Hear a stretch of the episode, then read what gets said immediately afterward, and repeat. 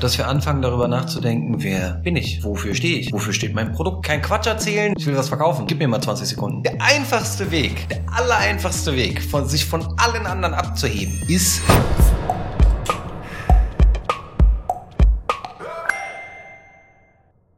Wie gehst du mit Selbstzweifeln um am Telefon bei Cold Calls oder wenn du überhaupt telefonierst und äh, dich eigentlich nicht traust, beziehungsweise das Gefühl hast, dass das äh, gerade irgendwie alles ein bisschen doof ist, da anzurufen?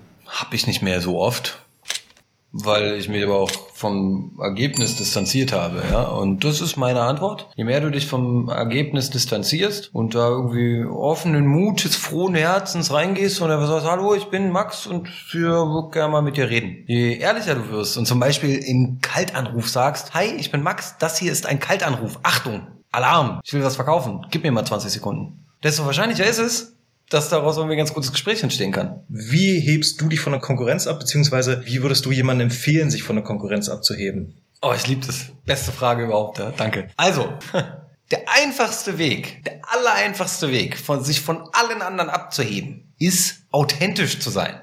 Genauso sein, wie man ist, kein Quatsch erzählen, nichts drüber stäuben, irgendwelches Zeug, sondern einfach zu sagen, so ist es, das bin ich, mit allen in aller Konsequenz. Aus den Gründen bin ich hässlich und aus den Gründen bin ich schön. Bitte, mach was damit. Entweder gefällt's dir oder nicht. Ich erkläre es, ich versuche es anhand von einer Geschichte zu erklären. Es gibt da zwei Vertriebler, A-Hörnchen und B-Hörnchen. A-Hörnchen hat einen Anzug an. Und A-Hörnchen ist sehr erfolgreich in dem, was er tut und verkauft Lebensversicherung von mir aus. B-Hörnchen ist auch im Versicherungsspace. Fühlt sich im Anzug nicht so wohl, ist auch nicht so erfolgreich, sehr gerne erfolgreich guckt sich A-Hörnchen an und sagt, ah, wenn ich das genauso mache wie der, ja, dann muss das auch funktionieren. A-Hörnchen und B-Hörnchen machen auf einmal dieselben Sachen. Sagen dieselben Sachen, sehen auf dieselbe Weise aus, haben denselben USP und so weiter. Schwupps entsteht ein roter Ozean. Blue Ocean Strategie steckt da drin als Antwort. Und meine Empfehlung an das B-Hörnchen wäre folgendes. Wenn es schon ein A-Hörnchen gibt und du gar nicht so bist wie das A-Hörnchen, dann ist der größte Wert, den du schaffen kannst, zu sagen, guck mal, ich habe zwar keinen Anzug an und ich bin auch nicht so erfolgreich, aber das liegt daran, dass ich ehrlich zu dir bin.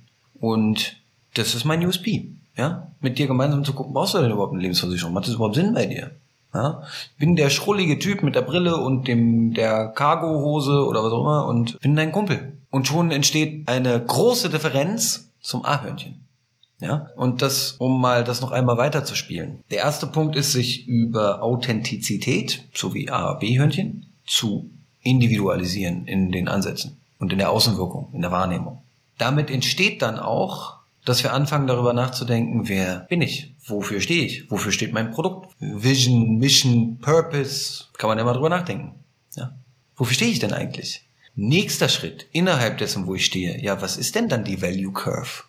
Das machen alle anderen. Und an welcher Stelle kann meine Dienstleistung, mein Produkt denn nochmal einen anderen Wert hebeln? Vielleicht bin ich nicht der, der am teuersten ist. Vielleicht bin ich auch nicht der, der am meisten Service bietet. Aber vielleicht bin ich der, der hier was ganz Besonderes macht. Ein klassisches Beispiel für, eine, für Blue Ocean, Value Curve und so ist Cirque du Soleil. Und die sind krank erfolgreich. Und deren USP war, es gibt Theater und es gibt Zirkus. Eins ist sehr sophisticated, eins ist irgendwie Spaß und Haha und Kinder und so. Und Tiere, bla. Und Cirque du Soleil hat gesagt, na gut, dazwischen muss es so einen Raum geben. Sophisticated, super high level, mega hohe Qualität, aber mit einem Zirkusaspekt. Artistik und so weiter. Vielleicht ohne Tiere, aber ja, das muss doch irgendwie zusammengehen. Dass es nicht nur Shakespeare gibt und den Affentanz, und das ist das, was die erreicht haben. Und das ist das, was ich allen raten würde. Ja? Authentizität, dann sich überlegen, wofür stehe ich, das einzuordnen im Verhältnis zu allem anderen, was es da gibt. Und sich daraus etwas zu kreieren, was, was eigenes ist. Einen eigenen Markt entwickeln. Darum geht's doch. Gib mir mal nochmal für die zweite Frage, die wir hatten. Wie gehst du mit Selbstzweifel am Telefon um? Also beim Code Approach, beziehungsweise wenn du mit Leuten ins Gespräch gehst. Du hattest gemeint in dem Kurzteil, dass du das gar nicht mehr so hast, dass du das ja irgendwie besiegen konntest oder so. Jetzt gibt es aber draußen ganz, ganz viele Selbstvertriebler, die ich kennengelernt habe, die da trotzdem jeden Tag noch mit zu tun haben und teilweise wirklich prokrastinieren, die Calls nicht machen und so weiter. Und wie gehst du mit genau solchen Sachen um? Es gibt dazu drei Sachen zu sagen, vielleicht auch vier, mal gucken. Ja? Erstens, das, was dahinter steckt, ist ja als allererstes mal einen Glaubenssatz. Vertrieb ist was Schlechtes. Vertrieb ist böse. Vertrieb will überzeugen. Vertrieb ist Drücker. Das will ich nicht machen, das ist mir unangenehm. Mit dem Glaubenssatz wird's eh schwierig. Ja? Deswegen, wenn du authentisch bist, wenn du nett bist, wenn du da hingehst und sagst, ey, hi, ich hab da was, lass mal drüber reden, äh, dann wird's schon leichter, weil man diesen Glaubenssatz ja dadurch aufhebelt oder verändert. Der Ansatz ist ein anderer. Das ist also ein Punkt. Der zweite Punkt ist, und das sage ich auch in Folge Trainings heute wieder, witzigerweise, ja, ähm, hat auch einer zu mir gesagt in dem Training, ja, das mit dem Telefonieren kriege ich noch nicht so hin. Außendienst ist voll geil, aber Telefonieren fällt mir noch sehr, sehr schwer. Ich sag, warum? Er sagt, ja, weil ich die Person nicht sehe und nicht einschätzen kann. Ich sag, okay, dann denk mal über paraverbale Kommunikation nach. Ja? Also paraverbal bedeutet der Bedeutungsraum der gesamten Kommunikation im Verhältnis zueinander und so weiter. Und ich habe ihn gefragt, telefonierst du mit deiner Mutter? Ja. Und ist easy? Ja. Okay. Mit Freunden? Ist auch easy? Okay, geil. Was ist denn da anders? Ist auch Telefon. Ja, die kenne ich. Ich so, okay, aber du stellst dir dann vor, wie die sich verhalten, weil du sie kennst oder was ist der Unterschied? Ja, ja, das ist der Unterschied. Okay. Aha, der Bedeutungsraum ist doch wichtig, deswegen Glaubenssatz. Ja?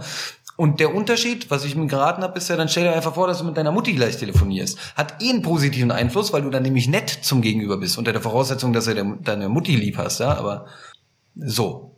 Und der letzte Punkt ist doch der, wir dürfen doch auch ein bisschen Spaß an der Nummer haben und alle nicht so ernst nehmen. Das wird nämlich dann auch leichter. Dann hat man nämlich auch Spaß daran und geht da rein und sagt, gucken wir mal, ob wir mal zusammen machen können oder nicht. Und wenn nicht, ist auch okay. Ich habe neulich einen angerufen, äh, habe gesagt, ey, du hier, Ralf oder wie er hieß, ja, äh, wow, ich bin Max und wir kennen uns noch nicht so gut oder eigentlich gar nicht, ja, äh, aber wollte ich mal ändern. Was fällt Ihnen ein, mich zu duzen? Klassischer Vertriebler.